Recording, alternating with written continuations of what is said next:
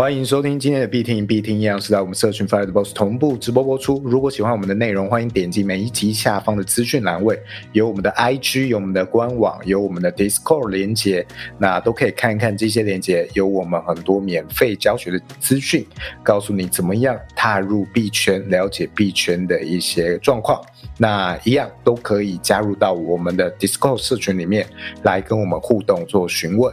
那我是主持人老鼠。我是主持人老干妈，对我们今天还有小俊啊，小俊上集有来我们节目，今天也一起来哦讨论今天要讨论的主题。我们的工程师啊，对对对对，那我们今天要聊什么呢？我们请小俊介绍好不好？小俊，我们今天要聊什么？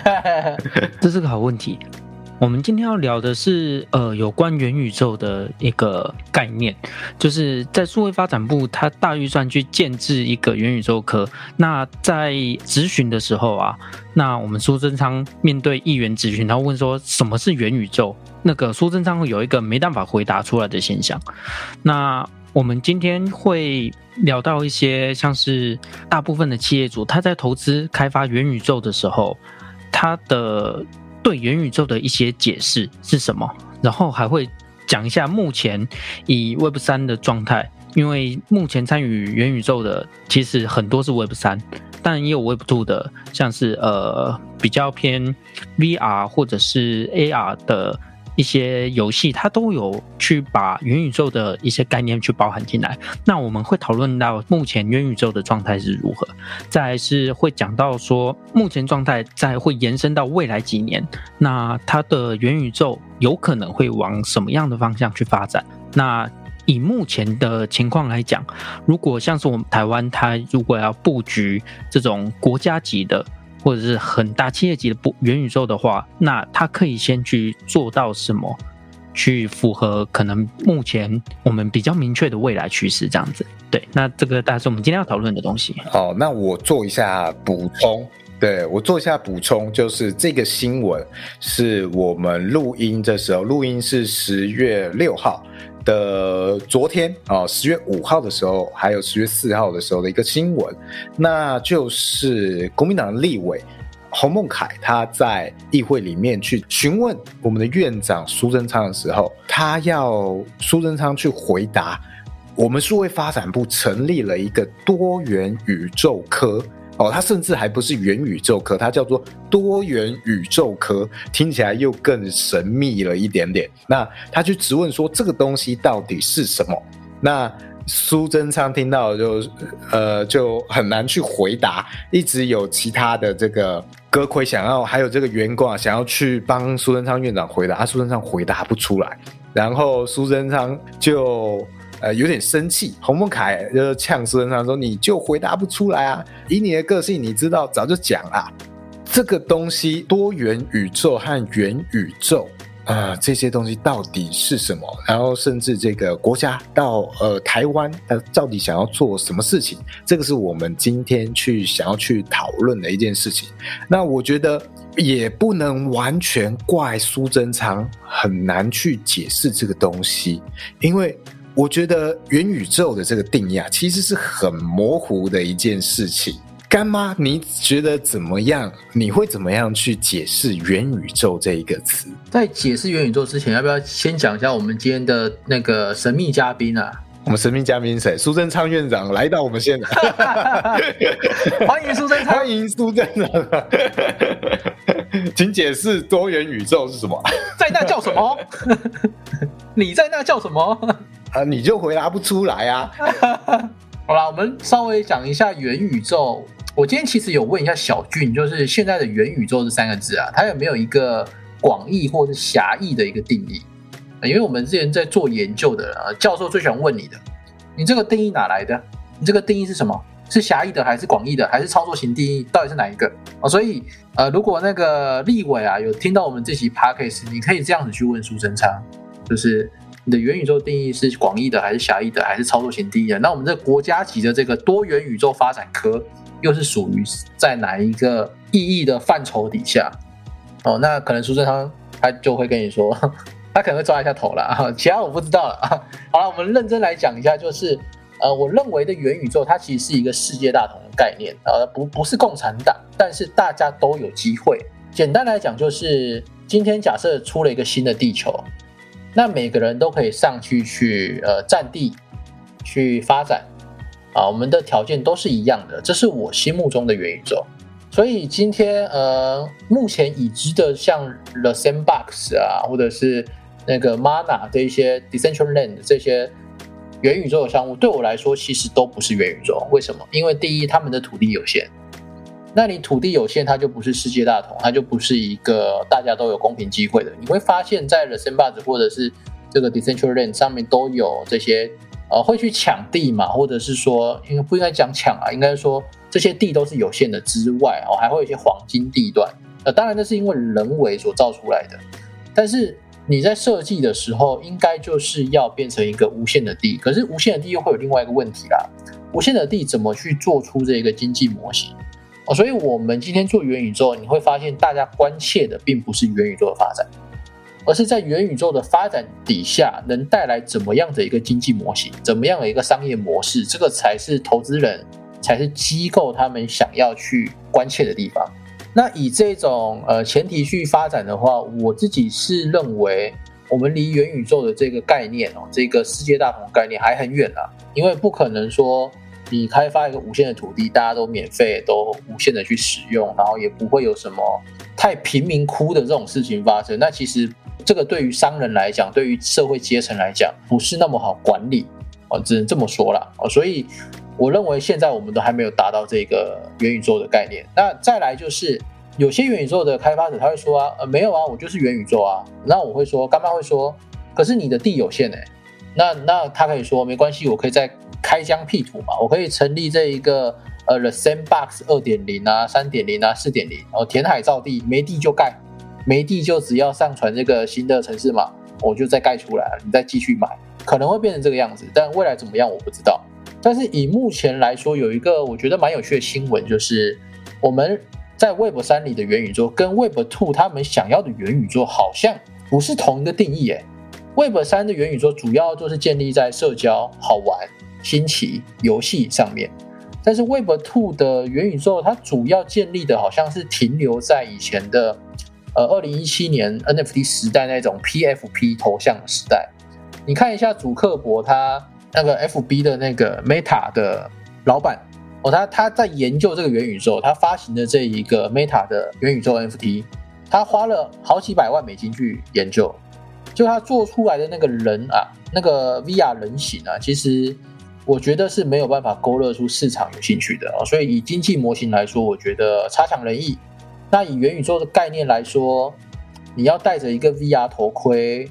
一顶一万多块 VR 头盔，然后进去这个元宇宙里面互动，跟大家哈喽。其实我觉得这不是一个很新奇的东西啦。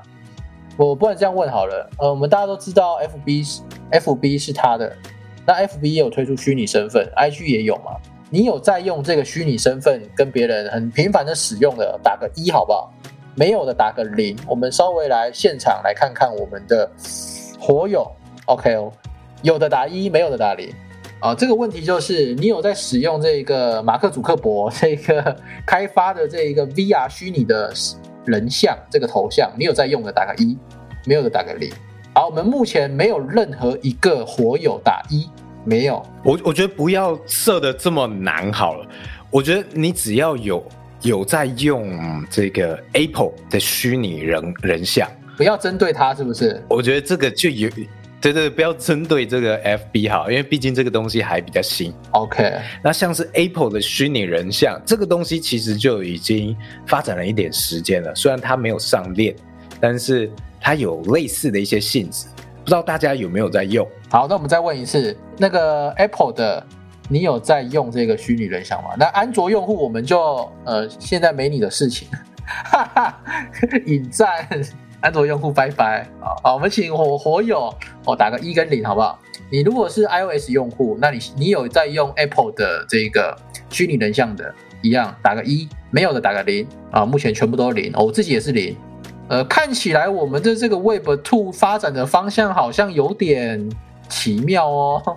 就所以你可以从呃这个 Web Two 他们对于元宇宙的想象，跟我们在区块链用的这个元宇我们区块链的人对元宇宙想象其实是不同的，好不好？这边也开放，欢迎那个 FB Meta 的公司啊来咨询我们，我们会给你一些最专业的建议，好不好？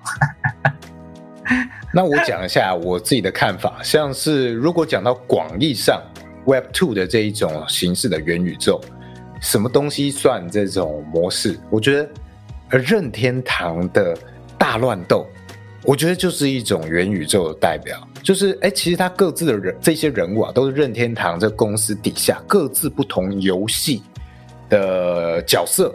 然后它集结到了其中，呃，其中一个共同的平台里面，大家去做啊争斗。那其实这就是一种跨平台的展现啊。它好像原本每一个游戏是各自一个宇宙嘛，各自不通不互通。但是有了这个大乱斗作为这个桥接的桥梁，所有的宇宙都可以在这个大乱斗的这个宇宙平台里面融汇在这里。那就有了交集的空间。那我觉得这就算是一种广义上 Web Two 的一种元宇宙的形式，它是一个任天堂自己的元宇宙。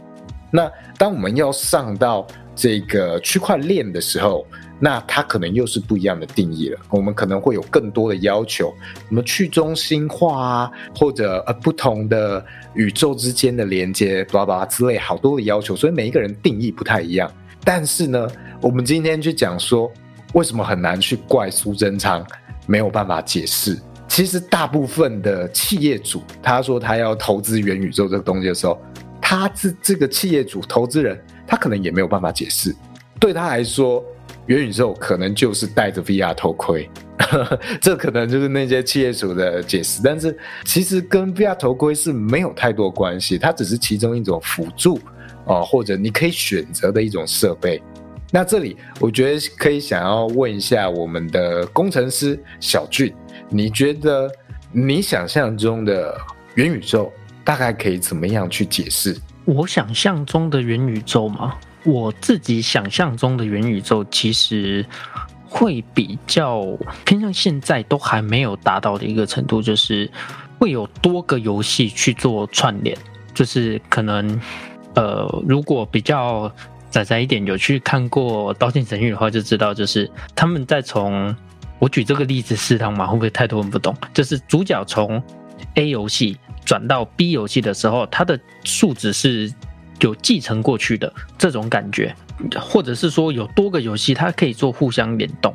那其实以目前的元宇宙来看的话，你会发现其实就算他们是在同一个平台上面，但是它的游戏都是互相独立的。你 A 游戏是就完全做 A 游戏，B 游戏就是完全做 B 游戏。那但是这一种情况，它它跟我们以往见到的游戏到底有什么不同？这个是我一直很在质疑他们现在目前所说的元宇宙的点，就是这样子看下来，感觉它就只是一个噱头，一个很潮的词，让大家觉得说哇，这感觉好厉害，就这样子。而已。我觉得我这边补充一下好了，像《刀剑神域》啊，我们会去常常拿这个东西举例，就是它其中这些游戏，你全部可以共通嘛，你的角色可以共通，而我们这个在讲述的背景是，这每一个游戏都是不同的发行商，大家每一个发行商彼此都能够共同承认。可以让角色互相互通这一件事情，或者是你的身份可以互通，大家要有这样一个默契。但我们今天看到的这些元宇宙的这些项目，彼此之间都是不共通的。他们要做的事情，可能都只是哦，他自己发行的游戏，A 游戏、B 游戏、C 游戏，这些全部都是我发行的。他有机会可以让你某种程度上去共通。也许卡面啊，或者是角色某种程度的，但是跟其他厂商、其他项目方发的东西不共通。那其实他还是在做类似的事情，就还是在做任天堂的事情。你的元宇宙还是在我自己旗下的这些东西，而没有办法跟其他厂商互通，没有到刀剑神域的这个等级。说啊，我今天 Google。就是呃，愿意跟你 FB 发行的东西互相共同，我们可以共享，我们不再打对台了，有一个串接的机会。没有，大家还是在做一样的事情，各自画地为王。小俊，你说的是不是就是类似这样的一个意思？呃，他好像在指音，你先问我好了。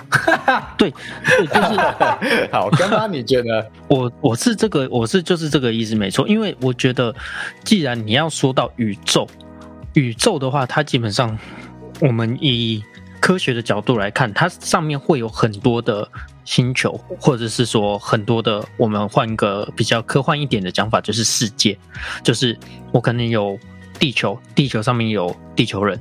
那可能有火星，火星上面有火星人。好，就是先先当这样子。你这个举例越讲越。但是你的，你这个人，你搭飞行船，你搭到火星的时候，你们人没有变，你还是这个人。这个是我认知中所谓宇宙的概念。对，但是啊呃，就是我刚刚讲的，就是现在的目前基本框基本的情形还是。大家都在做自己的游戏，那跟我们以前其实完全没有任何的差别。我我去 Steam 上买还有折扣，哎，对不对？Steam 也算是一个宇宙吗？嗯，大家觉得，一算一个元宇宙吗？它有点像是你一个一个 Steam 的身份，你可以去串接到不同的游戏世界，有一点点像这样，因为你会在每一个游戏都获得徽章。然后回馈到你自己 Steam 本身的这个身份嘛？对啊，所以有一点也算是一个元宇宙哎。所以我们追寻了这么久的元宇宙，其实 Steam 早就做到了啊！赶快发发币发 NFT。你说 Steam 点 ETH 吗？还是什么？所以所以刚才在聊什么？我刚才在看盘啊，没有啦。话说那个讲到我们后来讲来讲一下生态好不好？就是。元宇宙啊，它到底是要以谁为中心？是以这个元宇宙为中心，还是以人为中心，还是以生态为中心？我觉得这个会有不同的方向。就是如果我们未来是往这个元宇宙发展啊，就是假设啦，理想的未来真的很多人在研究元宇宙，那以人为方向，以生态为方向，跟以这个宇宙为方向，这三个方向会带来什么样的不同？我们一个人讲一个好不好？有听懂我的问题吗？会不会太难？你有没有办法用更浅显易懂的方式重复你的问题？没有，我只是想说有没有中文翻译？中文翻译？你刚刚那一段有那一段提问有加密哦？有加密是不是？呃，例如以人为发展方向的元宇宙，它可能会多注重在我们人的不管是社交还是生活啊，会更贴近人一点。那以生态的话来看，它可能会更贴近呃，例如商业模型、经济模型去发展。那以宇宙来看的话，它可能会更偏向是我们一开始在节目讲的那一个世界大同的那一种方向，就可能是大家共同组成一个宇宙大联盟，然后这个地是无限的，大家想去哪都可以去哪，然后想做什么都可以做什么，有点像 GTA Five 这一种这种世界。那我要问的就是，我们三个人可不可以各从这一个方向去试着揣测，或者去解析一下，如果从这三个不同面向去发展未来的元宇宙，会有怎么样的不同？啊，我我有翻译成功吗？我先来挑战看看。好，OK，你要选什么题目？人、生态还是宇宙？嗯，我我综合来讲好不好？我觉得首先，它这个发展会是很发展式的，大家各个厂商。会看到自己跟自己更接近的商机，例如 FB，我觉得它会更以这个人为主，它会先从人去切入，呃，先创造一个虚拟的身份，一个区块链里面的身份，让大家去从社交方面开始去逐步它拓增自己的战场。那其他家的领域也会有自己擅长的东西，例如可能。呃，如果游戏橘子今天他要去拓展自己的元宇宙的这个战场的话，他可能就是会呃去扩展它的生态，或者像是暴雪，微软想要买暴雪嘛？那暴雪是过去做过呃魔兽世界这样一个非常非常成功世界性的线上游戏的开放世界，那他们一定就会从世界观去构筑打下自己的战场，那。每一个厂商都在做自己擅长的事情，逐渐去画地为王。我认为，呃，怎么样有一个能让他们放下彼此去筑城墙的一种概念，会是非常关键。我们能够发展到什么程度的关键？如果他们各自都还是有想要筑城墙，哦，画地为王，我的是我的，你的是你的，我就是想要吃掉你的话，其实是非常这个元宇宙这件事情啊，其实是非常难发展的。我觉得，以对于人来讲，能够有一个虚拟身份，像是 FB 这种，它能够作为这一些的串接，就是我们从社群层面有一个虚拟身份。OK，我今天有一个米老鼠的身份，那它能够作为所有元宇宙的桥接。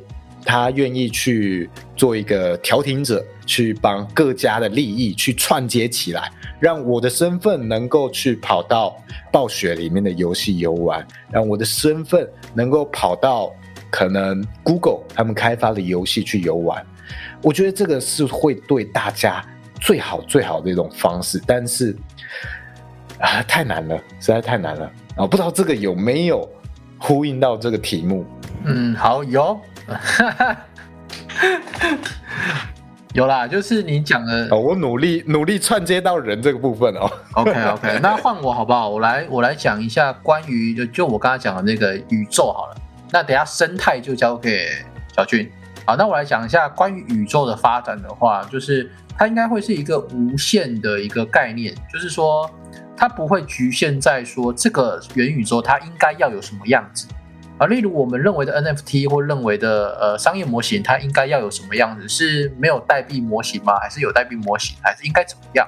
哦，都会在这一个无限呃趋近于宇宇宙的这个元宇宙上面去发展。所以这个以宇宙为主去发展的元宇宙，它就会有点像现在的区块链的智能合约，就是它上面什么都有哦，有人在卖 NFT，有人在。做 GameFi，有人在做这个收藏品，有人在做赌博，有人在做质押借贷、放贷哦，都有。所以我认为的未来，如果元宇宙是往宇宙这个方面去走的话，哦，它可能会更贴近，就是这个世界想怎么样，它就会成为怎么样样子。那我们以这个角度来看待现在的世界的话，我们就可以其实可以去呃去预测未来的元宇宙。以宇宙为前提去发展的状况了，就一定会有战争，哦，一定会有劫富济贫，或者是有这个贫富差距，哦，这些都会出现的。再来就是会有画地为王，你刚刚讲到画地为王，然后有商业模型，这些全部都会在上面出现。所以我认为未来的元宇宙它应该不会是一个定向的一个发展方向，它可能会是一个什么都有的一个地方。哦，这是我对于以宇宙为导向而发展的元宇宙的一个解析。我我讲了，不知道有没有符合我自己的这个题目。那接下来我们把这个有球交交给小俊。先说有就对了。好，那我自己对元宇宙未来的讲，不管是人啊，不管是宇宙，不管是生态的看法的话，其实我自己觉得它的方向其实并没有这么的明确，因为像是我们从呃，区块链看到现在，区区块链发展的历史到现在，智能合约出来，它曾经有一段是二零一七年左右吧的 ICO 之乱。那前一阵子，它的它被呃哄抬起来的话，其实是有相当多的 GameFi 或者是 NFT 的辅助。那下一轮的叙事会是什么？那我们没有办法去明确的预测出来，像目前可能听过有什么 SocialFi，或者是之前红也有稍微红起来一阵子的 WorkFi，那也有听说来不是说来搞乱，就是非常有创意的 sex fight 之类的东西。那这种东西我觉得很难去预测说它未来的走向到底是怎样。那我觉得以投资。或者是以参与的人的角度来看的话，那就是时时刻刻去跟进一下目前的科技发展趋势发展。因为其实我们讲 Web 三啊，我们讲元宇宙，其实有很多很多的成分是是把科技发展去包含在里面的。例如说，我们目前你们看到去看到 FB，FB 好了。他说他标榜他在做元宇宙，但是他实际做的内容是什么？我们看到的东西其实是 VR 或者是 AR 这些东西。那这些东西是非常非常去需要科技发展的辅助。那如果今天我只是做一个假设，VR 还没有发展起来，那就有另外另外一种我们认为可能更适合被当成元宇宙的东西的科技发展起来的话，那可能整个生态就会往往那边跑了。对，所以生态是什么？我觉得先不要这么早去做下定论，而是我们可以随着目前的呃去关注目前的。科技的发展，或者是像是之前看到的 Azuki 为什么爆红起来？因为它多了一个，它是从我们平常的 ERC 七二一去提出一个新的 ERC 七二一 A，它减少了 gas fee 的问题，这个就是一个所谓科技发展。那也因此带红了整个呃 Azuki 它的不管你要说元宇宙，Azuki 要算元宇宙吗？我觉得元宇宙这个目前这个词真的是有点模糊，就是大家都说自己的元宇宙。哦，然后实际上可能就是自己一个社群。那不管怎样，他提出的这一个新的功能，或者是新的 ERC 七二一 A 的这一个特色，把它的整个社群带起来。那这个就是很明显的，就是因为科技发展而导致的一个热潮。那我觉得生态的部分，它会跟着这个热潮去跑。那有可能是叠加在。目前既有的科技上面去做一个更创新的突破，或者是说他可能从别条路出来发展出自己属于一个生态这样子。那这样子有回答到问题吗？啊，我觉得可以。好，有，先打勾，看到答案就先打，先打勾，对，先打勾，给予高度评价。好，我觉得我们可以进到下一题，就是我们最后一题，就是关于。台湾这样数位发展部，我们要用国家级的力量或资源去投资元宇宙或布局元宇宙的话，我们有什么事情可以做的或策略？干妈，你觉得呢？要先问那个吧，苏贞昌吧。啊，他现在就答不出来呗。哦，所以我帮他答，是不是？那不然小俊，小俊先先答题吗？可以再重复一下。好啊，小俊先答问题吗？哦，如果。国家级或者这种，就国家级好了，嗯，我们就只讲国家级。一个国家如果它要发展，要它要事先布局，现在在这个情况，它要提早啊，用大资金去布局元宇宙的话，它可以怎么做，或它的方向？我觉得要评估一下几个点，就是呃，我之前有去参加过那个区块链的大会，那它是在台北。松山文创那边有去办几个讲座，那我有去听过几个讲座。那它里面有提到一个重要的点，就是你要怎么评估自己的企业该不该去加入区块链。就是那时候好像也还没有元宇宙这么潮的词去出现的时候，他那当时时候比较夯的词就是区块链。那他是说评估说，那要怎么去？评估自己企业该不该上区块链，那里面有一个相当重要的点，就是他去做的这件事的必要性。那今天以假设以国家级的规模要去进行 Web 三的布局、元宇宙的布局的话，我觉得首先就是要去评估说你去做这件事的重要性。资金已经布下去了，资金就已经拨了，资金已经拨了，就势必要做，但是就是不知道要做到底要做什么。如果是你的话，你是元宇宙科多元宇宙科的部长，你会怎么样规划你的年度预算？嗯，我这边的话，我会去呃辅助目前现有的产业，看他们能不能利用这个元宇宙的概念去达到它的曝光度。为什么？因为就我自己的认知而言，目前“元宇宙”这个词，它代表的就是一个行销、一个潮流、一个曝光。所以我会去考虑说，那我假设以观光产业好了，那以可能花东那边的观光产业，它那边是有一些很，我这样讲会不会占地区？好，某呃，假设以某个观光景点，它卖的东西、卖的特色是它的景色。那我是不是可以利用这个 AR、VR 的技术去实做一个呃元宇宙，让大家可以深入其境，在当在里面去做参观这个景色。那我也可以在我的这个参观景色，就是可能这个 APP 当中，那我去摆设一些虚拟的商家，然后让他去卖一些在地的名产，这样子也可以去刺激当地的消费。那这个时候再去串联一些可能金流、物流的东西，那这个东西是不是就可以开放出来，让假设疫疫情又变严重的时候，那大家可以去解解这个闷在家里这的一些情绪。对，这个是如果要我以现在你资金真的已经拨下来，然后要真的要找一件事情干的话，那我会往这个方向去发展，就是我做这个东西能够对这个国家有什么注意，它能够刺激一下、刺激一下什么消费啦，或是经济之类的东西。对我会往这个方面去思考。哦，这个我我觉得我用我的角度去解释一下俊这个小俊的讲法好了。就是或许可以把台湾的一些商店或者是城市啊，它的一些特色，我们用，例如无论是游戏性的方式，还是重建一个虚拟世界，我们想象我们把我们的城市重建一个 GTA 侠盗猎车手的这种游戏好了，我们也建一个可能花莲式的版本的游戏。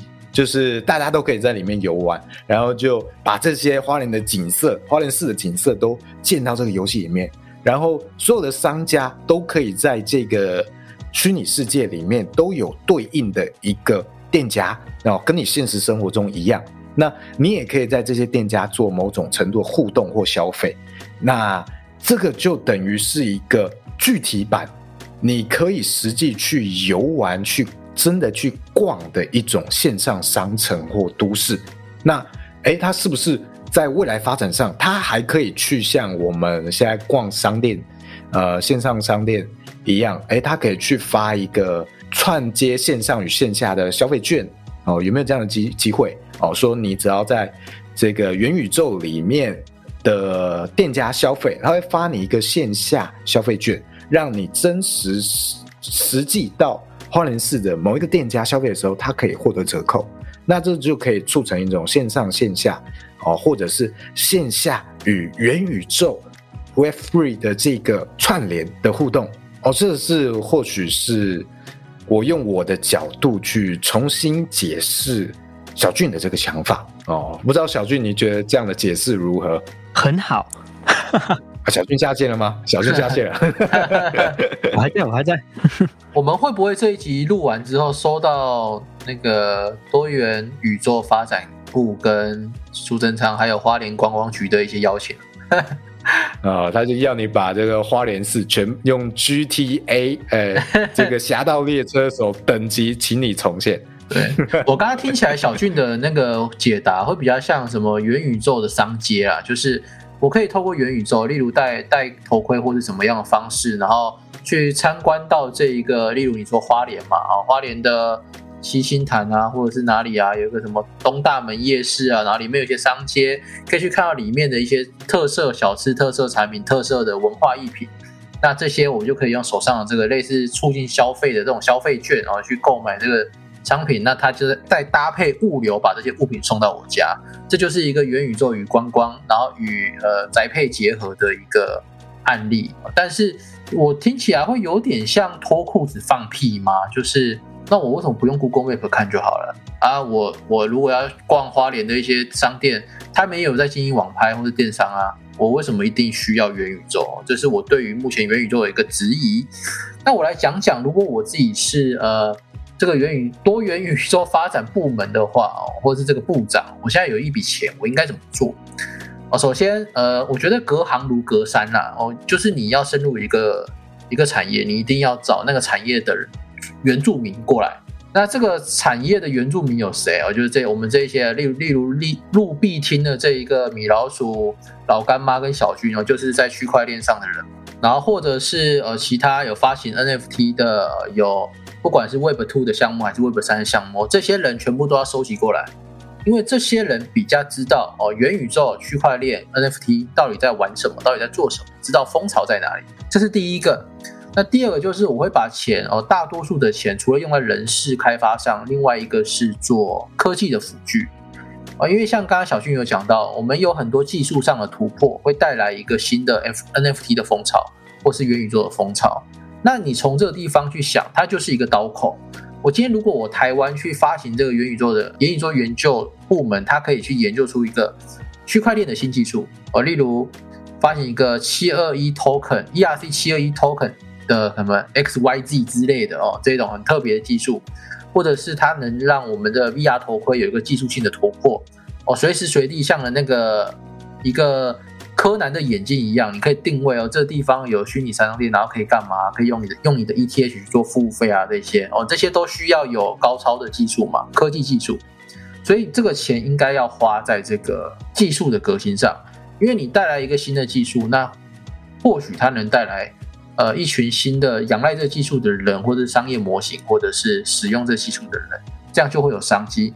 那有了这个商机之后，他就有办法出圈，有办法出圈，他就能扩大这一个元宇宙版图。他有办法扩大，就跟可以去扩容更多的国家，朝这个方向去做。那当今天很多国家都朝这个方向去做的话，这一个产业它就会慢慢的茁壮起来。哦，这是我对于这个元宇宙。如果我是部长，我要开发的话，我的重心会放在人事跟科技的发展上面。好，希望有回答到问题。嗯，哦，那我再来讲到讲到我的部分，我去思考国家级要去布局的话，我其实想法会比较不一样。我会觉得说，哎，今天每一个国家或每一个大企业。他想要在这里布局，其实每一个人都想要自己圈地嘛，就像我们今天早一点去提到的，每个人都想全，都想要做自己的一个王国、一个世界，然后让其他人只能做枢纽。我把你打败之后，你来臣服，加入我的宇宙，帮我做建设，做我的贱民，做我的劳工，哦，帮我去堆砖砌瓦，建设我的房屋、我的城堡。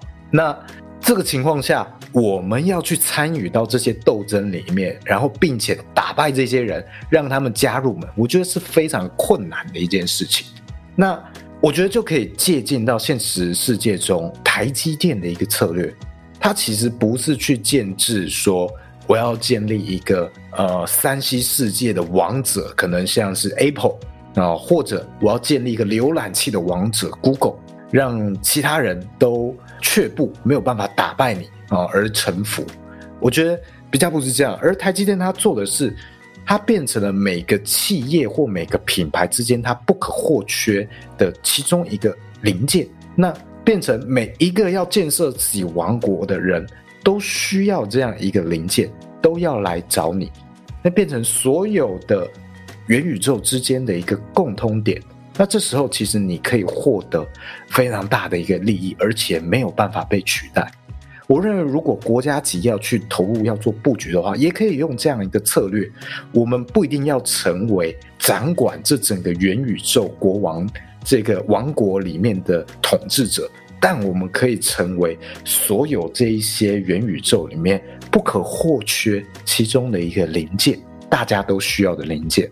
那我自己目前还没有一个非常明确的方向，在这个领域到底有什么是大家不可或缺。